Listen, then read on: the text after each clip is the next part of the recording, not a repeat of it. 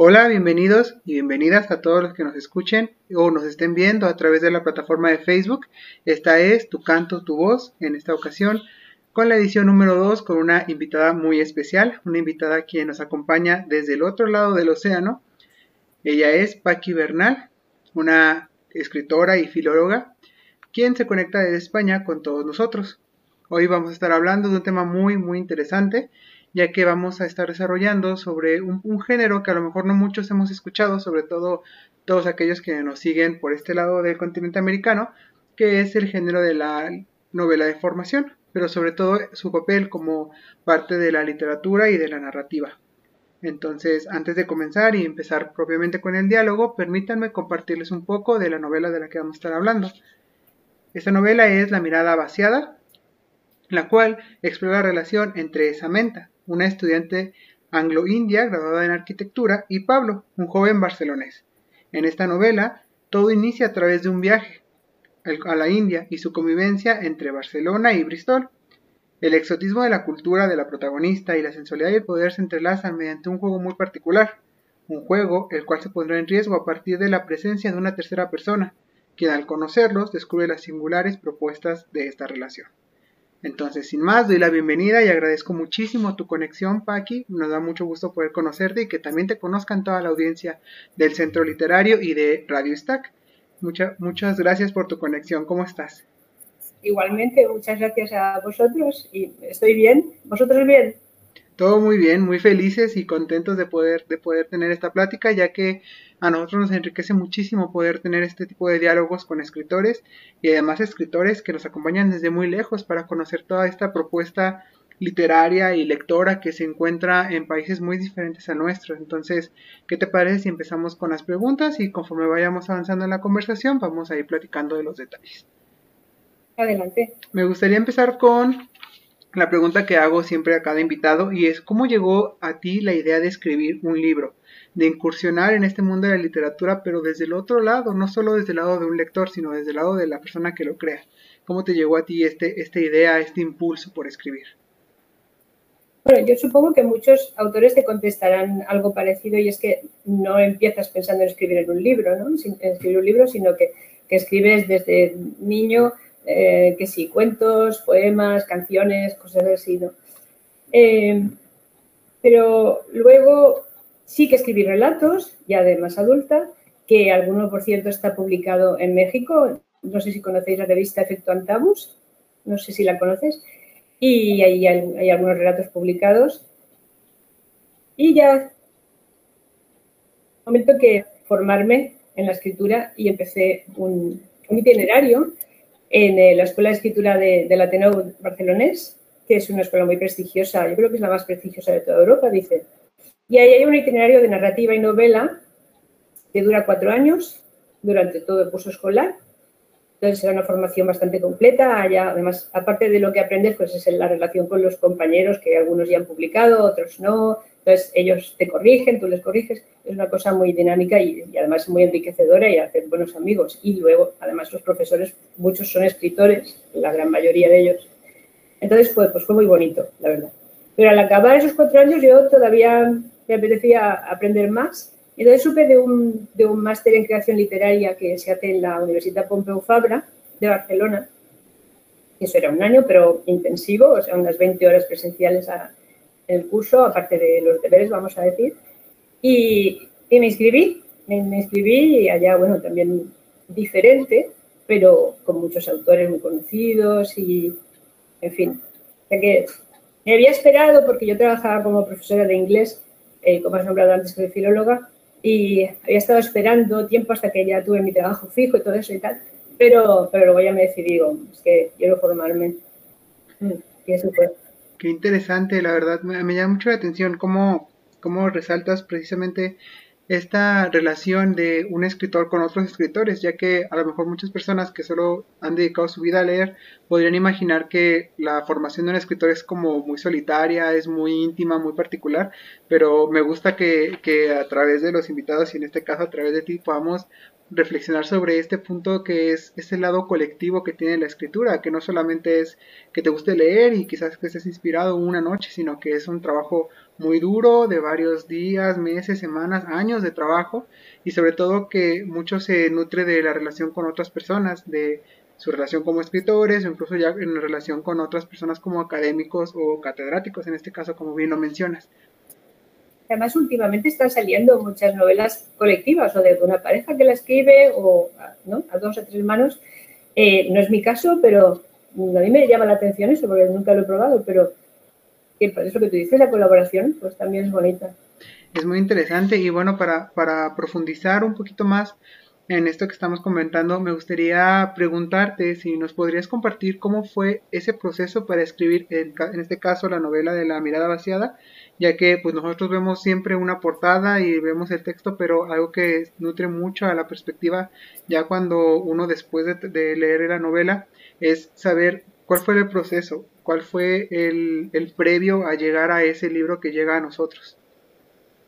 Bueno, pues fue un poco una casualidad, porque haciendo este máster en creación literaria, al final del máster está lo que se llama el trabajo fin de máster, TFM se llama aquí en España, no sé, en México, hay que entregar un trabajo, y nos exigían entregar 50 páginas acabadas como para entregar la editorial, o sea, perfectamente acabadas. Entonces pensé en escribir un, cuento largo, que es lo que tenía que ser en un principio, pero se fue ampliando y ampliando, se convirtió en una novela corta, que viene a ser unas 100 páginas, y se fue ampliando más hasta que ya se convirtió en la novela que es, que es no sé si se ve aquí que es una novelita de... Son 220, 220 páginas, tampoco es, es que sea em, larga, pero ya es una novela, ya no es una novela, ¿no? Y bueno, y como os he contado antes, es la historia de una pareja mixta, eso es importante, mixta en el sentido de ella es anglo-india, en, en este caso es inglesa de padres indios, en Inglaterra, y, la, y el barcelonés. Es, la relación entre la pareja mixta y el papel que tiene el exotismo. Luego, si eso si quieres, te lo explico. Y entonces fue cambiando, fue cambiando en varios aspectos. Cronológicamente cambió porque al principio tenía varios flashbacks y luego, para hacerla más dinámica, fui quitando flashbacks y es más de corrido y es más dinámica la novela. Y, y también en la voz. O sea, que al principio había un narrador y se convirtió en tres narradores. Eh, con lo difícil que es eso, si hay alguien que, que nos ve que, escriba sabe que es muy difícil hacer tres voces diferenciadas que no se parezcan una a otra. Eh, y así es más o menos como, fue. Y lo que es la portada, pues siempre había sido en realidad un chico, que es Pablo, eh, el chico, ¿no? El protagonista. Eh, de espaldas, porque no hay que, quitar imaginación al lector. Pero bueno, fue cambiando mucho y me gustan mucho los colores que, le, que le pusieron. Bueno, eso es es una, es una edición muy agradable, es este muy, muy agradable a la vista y, y qué interesante esto que mencionas, ya que, pues sí, yo creo que una de las partes importantes y que alimenta mucho la novela es precisamente este multiculturalismo, ver no solamente que es una, una novela, es una novela de varios niveles, no solo un nivel muy, a lo mejor primario donde se entrelaza el, tema y la trama, sino que incluso hay por debajo una estructura bastante interesante que bien da para poder ir desarrollando punto por punto, que es como lo acabas de mencionar. Sí, la, diversidad cultural es un tema, entonces entra en relación con las relaciones de poder en la pareja, que es de lo que va un poco. Suena muy, muy interesante. Y bueno, ya entrando en el tema de la novela, como ya hemos podido escuchar tanto de lo que yo comenté como lo que comentó Paqui, quisiera preguntarte por qué elegiste ese tema para, para desarrollarlo. ¿Nos podrías compartir más sobre la profundidad de ese tipo de relaciones de poder, como bien lo mencionas, que existe en la pareja y ese vínculo que tú manejaste tan extraordinariamente con lo que es la diversidad cultural? Bueno, a mí siempre me ha interesado las relaciones de poder, pero en todos los ámbitos, en el ámbito laboral, en el en el familiar, eh, de amistad, de pareja y, en el ámbito político, porque cuando yo era niña pues estábamos en la transición, entonces una época de pasar del franquismo a lo que llamamos aquí la transición española y eh, bueno, que la política está un poco como en, las raíces de, mi educación, ¿no? los pilares de mi educación. me interesa, me interesan las relaciones de poder. Pero bueno, aquí al, al ponerme, eh, al meterme en el tema de la pareja, las relaciones de pareja, eh, lo que a mí me interesaba no es simplemente el poder la pareja, que todos tenemos experiencia porque hemos tenido padres y hemos visto cómo, qué relación tenían, cómo se llevaban, o hemos tenido pareja o hermanos y lo conocemos un poco. ¿no? Eh, yo lo que quería eh, es enfocarlo, como he, te, he, empezado a decir antes, en la relación entre el exotismo y que multiplica la atracción, porque la persona que te resulta exótica, obviamente, es algo nuevo, diferente, atrae muchísimo más y esa es la parte positiva de una relación mixta. Y, y por otro lado, la parte negativa, que sería como por el desconocimiento que tienes de esa cultura, eh, puede pasar que, que, atribuyas ciertas actitudes a, no quiero desvelar lo que pasa, claro, a, a, la cultura de esa persona, pero que en realidad sea como es esa persona, es parte de su carácter, de su personalidad, ¿no? Pero uno lo puede pasar por alto porque hay desconocimiento. Y bueno, eh, lo de que sea, que haya escogido parejas, bueno, aparte de esto, porque yo he sido profesora de adultos y he visto durante muchísimos años eh, formarse parejas en clase, aunque estés trabajando, tú ves que haya, hay gente que se gusta y empieza a salir y se forma la pareja y es bonito. Eh, los he visto crecer eh, en algunos casos, ¿no? Y cuando vienen juntos a la misma clase y también he tenido casos de, incluso de acoso dentro de clase, que me he enterado después, al cabo de, unos meses, ha venido a lo mejor la chica y dice, no, es que había desaparecido porque había un señor, un compañero que me intimidaba y estaba, estaba acosando. O sea que, que, aprendes mucho y que tienes muchas experiencias como en, dando clase en un centro educativo. Claro, de, pues bueno, hay, mucho, hay mucho que te quisiera preguntar de todo lo que acabas de comentar. La verdad es que es, muy interesante porque también por ese lado la cuestión del poder y de lo incluso muchas veces se termina orientando o mucha gente cree que se, se trata de cuestiones políticas, a lo mejor de decisiones que toman otras personas lejos de nosotros, pero me llama mucho la atención y algo que, que también tenía aquí como anotado, es como también a través de la novela podemos ver precisamente esa conexión con con lo personal, con, con, lo, con lo que nosotros somos, porque al final de cuentas somos seres sociales, somos seres políticos y también tenemos precisamente ese tipo de, de, sistemas y de, y de modelos que también interactúan en algo tan, tan común y que a lo mejor se está normalizando tanto que es las relaciones de pareja.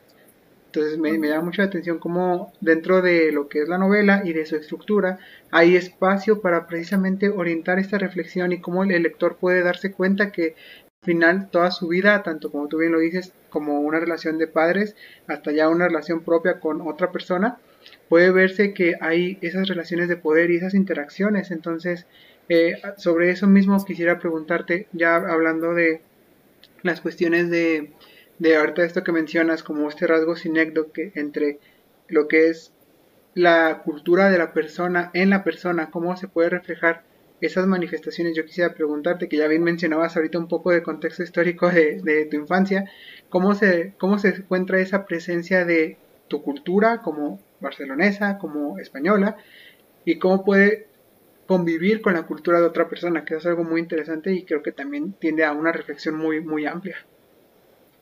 No sé si te he entendido bien, no, no es mi caso. No, no, no, caso el, el, pero cómo se relaciona con, el, con la construcción del personaje, por ejemplo. Ya ya, no sé, bueno, a mí, pero a todos creo que o a bastante gente nos interesa lo, lo exótico y lo, y lo, diferente, ¿no? Entonces la pregunta era, ¿me la puedes repetir, por favor?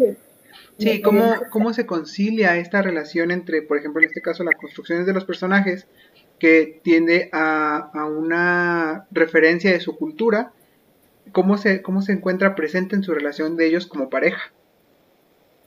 Ya, bueno, Mm, para empezar, por supuesto, me tuve que documentar muchísimo porque yo no tenía bastante conocimiento de la... Mm, por ejemplo, hay una cosa importante, aunque la, la protagonista Saminta no es religiosa, pues sí que hay un juego donde interviene la religión hindú, sin extenderse demasiado. Entonces, yo de esto no, no, no sabía y me tuve que documentar. Eh, ahora, ellos, bueno, el principio del enamoramiento es precisamente está basado sobre todo en eso, ¿no? la diferencia y en la, atracción por lo, por lo, diferente.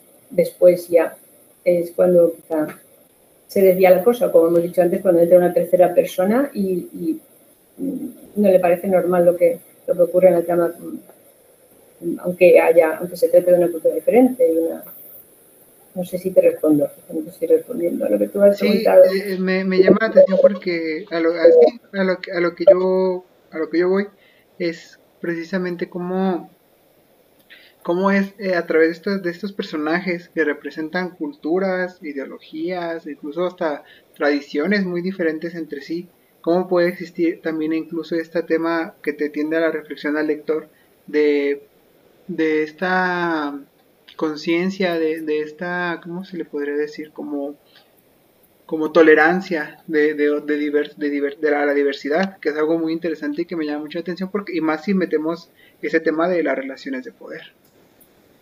Pues sí, yo creo que eso en Europa, no sé si conocéis el programa Erasmus, hay muchísimos estudiantes que se mueven de, de una ciudad a otra y hay beca, se llama beca Erasmus, que a veces es más cuantiosa y a veces no, pero que ha permitido que, viaje muchísimo la gente a, cursar un curso, a hacer un curso en otra ciudad europea. Entonces, ahí como está muy normalizado y, al fin y al cabo, aunque incluso hablando diferentes lenguas, pues son europeos y comparten una parte de la cultura. Entonces eso no, en el tema de la diversidad no creo yo que, haya mucho problema entre la pareja de jóvenes o, con los amigos de él o con los amigos de ella. Pues no, eso no, tiene problema. Muy interesante. Pues sí, al final comparten una historia en común. Una, una, ah. una historia en común, entonces también es algo muy padre. Este, bueno, para pasar a, tomando esos temas y siguiendo a la siguiente pregunta, me gustaría preguntarte, más allá de la ficción, más allá del libro, eh,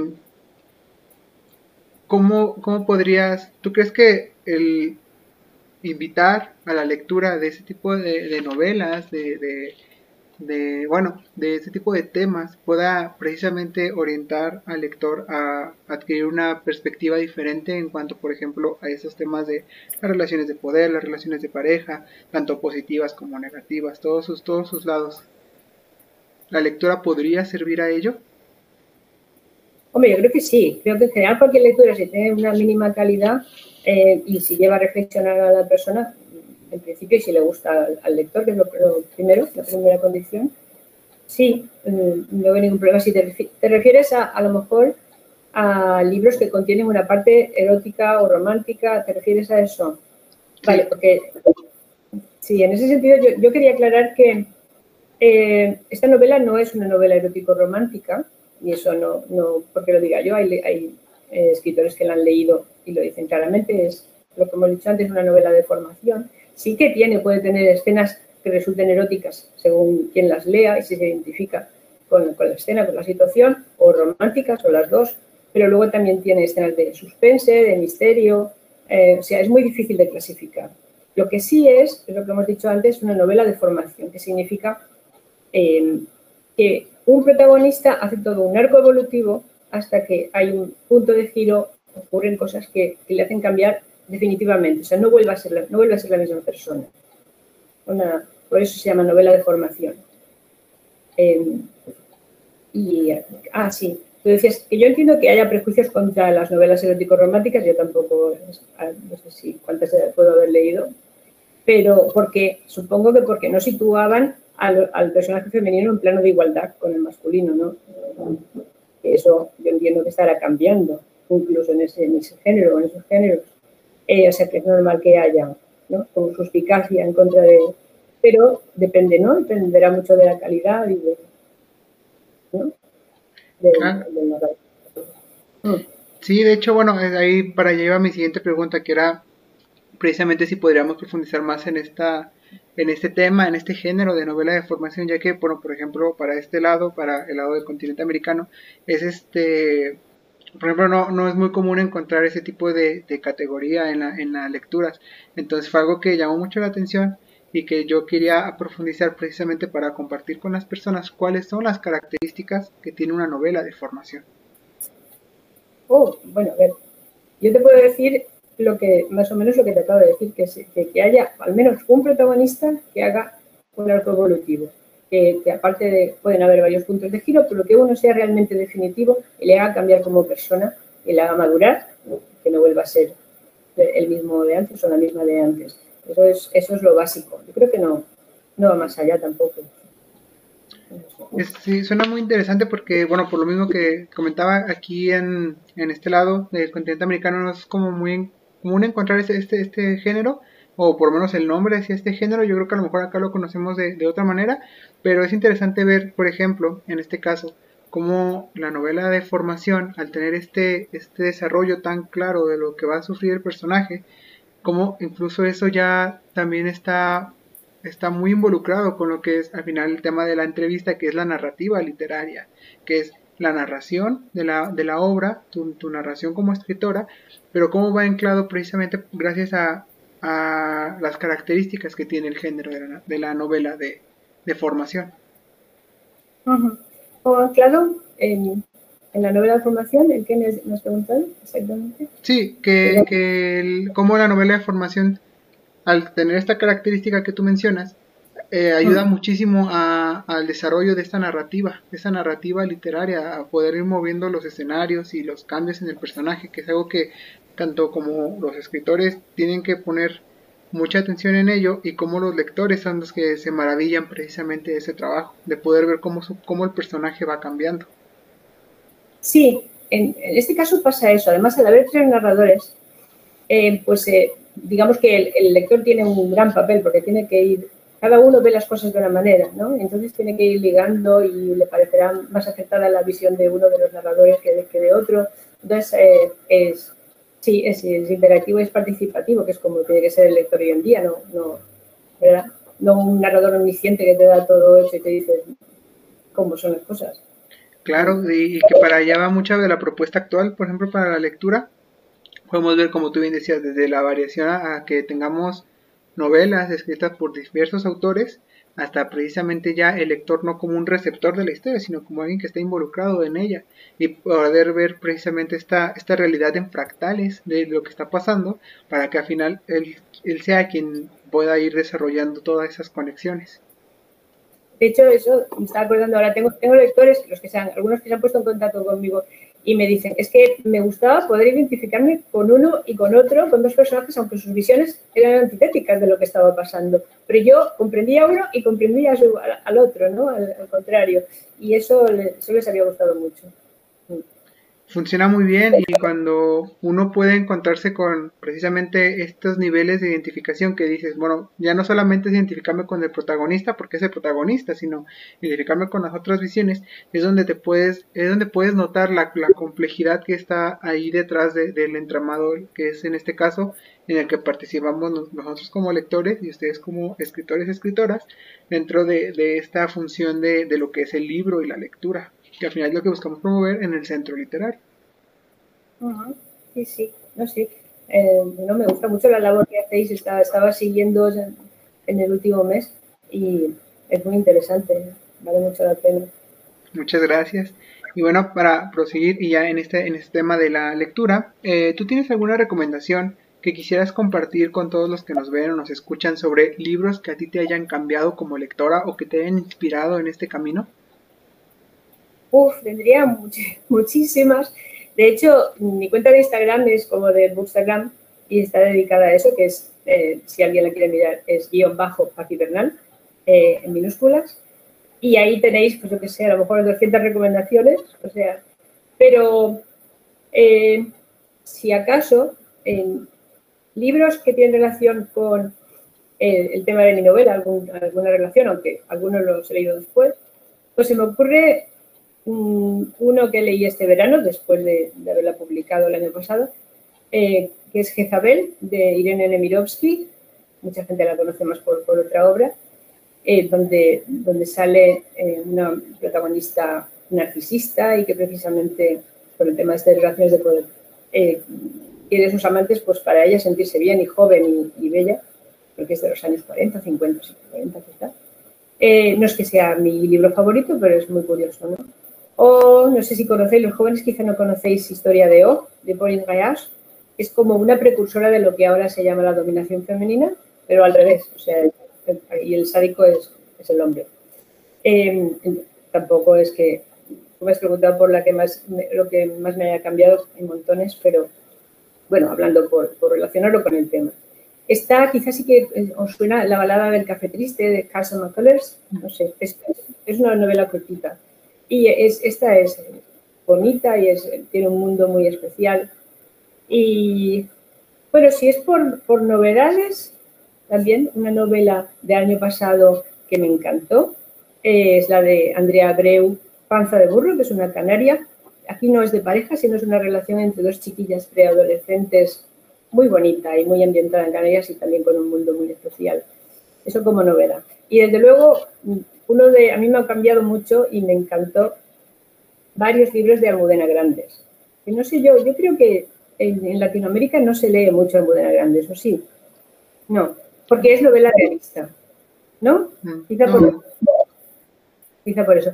Pues, eh, pues hay uno de Almudena Grandes que se llama Los aires difíciles, que, eh, donde hay una relación muy trágica entre, entre el protagonista y su cuñada, o sea, la mujer de su hermano. Una relación muy potente, muy trágica y que además acaba de una forma muy trágica. Eh, y bueno, esto con la prosa de, de Grandes, que es súper rica y es una prosa maravillosa, pues mm, vale mucho la pena. Sí, probar, con alguno de Almudena Grandes porque os gustará. Y bueno, y por supuesto la mía, claro que la estamos explicando que los lectores me dicen que engancha muchísimo, que la empiezan y, se la leen en dos días porque no pueden parar de leer. O sea que, y que además les hace reflexionar, ¿no? Por otro lado, no solo. Claro, pues muchas gracias, qué, interesante, pues ahí tenemos muchísimos, muchísimos títulos y la verdad eh, es parte, como que es algo muy interesante, es algo que a nosotros en el centro nos gusta mucho poder hacer ese tipo de conexiones porque acá en Latinoamérica pues tenemos ya pues tenemos ya una visión a lo mejor ya también muy específica de la, lectura, ¿no? las nuevas lecturas, todo lo que se va formando, pero es eh, poder conocer tanto a nivel de novedades como a nivel de, de, lecturas más como de cajón, pero de otros países, de otros lectores, eso nos enriquece muchísimo y también enriquece todo, toda esta perspectiva del el papel del, no solo del libro, sino el papel de la lectura en nuestra realidad y en la, en la formación de las sociedades contemporáneas, que es algo muy interesante y que es algo que se debe rescatar y que por ningún lado se tiene que dejar ir. Sí, a nosotros también, eh, el, el realismo mágico y todo lo que viene de allá y cómo va evolucionando, eso obviamente nos enriquece a nosotros también, o sea que, y la lengua, además las variedades de lengua que, que hay en Latinoamérica, que es, también súper rico el lenguaje. Mm. Muy bien, bueno, entonces para, para terminar me gustaría preguntarte, la última pregunta es, eh, ¿qué consejo tú le darías a las personas que quisieran iniciarse en este mundo de la escritura? A ver, eso, es un poco delicado porque incluso escritores consolidados dicen que ellos no pueden aconsejar que cada persona pues, aprende de una manera o, se inspira de una manera, ¿no? Pero vamos, si vamos a algo muy básico, pues sería lo que todo el mundo te dice, leer muchísimo. Yo diría, leer muchísimo, pero no solo de un género, porque ahora está muy de moda leer literatura de género, ¿no? Y a lo mejor uno le gusta la fantástica y solo lee fantástica. Yo aconsejo abrirse un poquito, ¿no?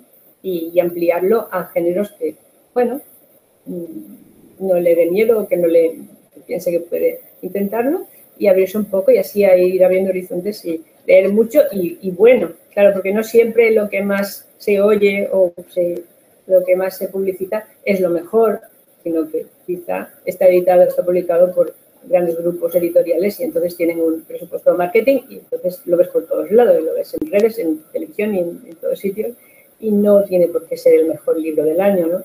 Entonces, leer bueno, buena literatura, aconsejado por vosotros y, por, por ejemplo, por vuestro programa y, y eso, eso por una parte, leer, escribir, todo el mundo dice, ir anotando, ¿no? siempre dicen lo de la libretita, llevarla siempre, ir anotando, anotar anécdotas, alguna historia, tomarse el tiempo para alguna cosa más corta y después, claro, si eres organizado, pues de todo eso puedes montar un cuento, puedes, ¿no? Y, y bueno, y si se puede hacer cursos de formación mm, según las posibilidades económicas de cada uno. La verdad es que si miras, hay muchísimo en Internet de cursos gratuitos para empezar y para coger unas bases. Porque, claro, se tiene esta idea de que la, inspiración es como divina y que el que sabe escribir sabe y el que no, no. Y hay parte de eso, claro. Pero, mm, bueno, no habrá muchos que sin haber estudiado nada y sin haber reflexionado, haberse fijado en las estructuras de los libros y todo, no habrá muchos que puedan escribir así, de corrido, ¿no?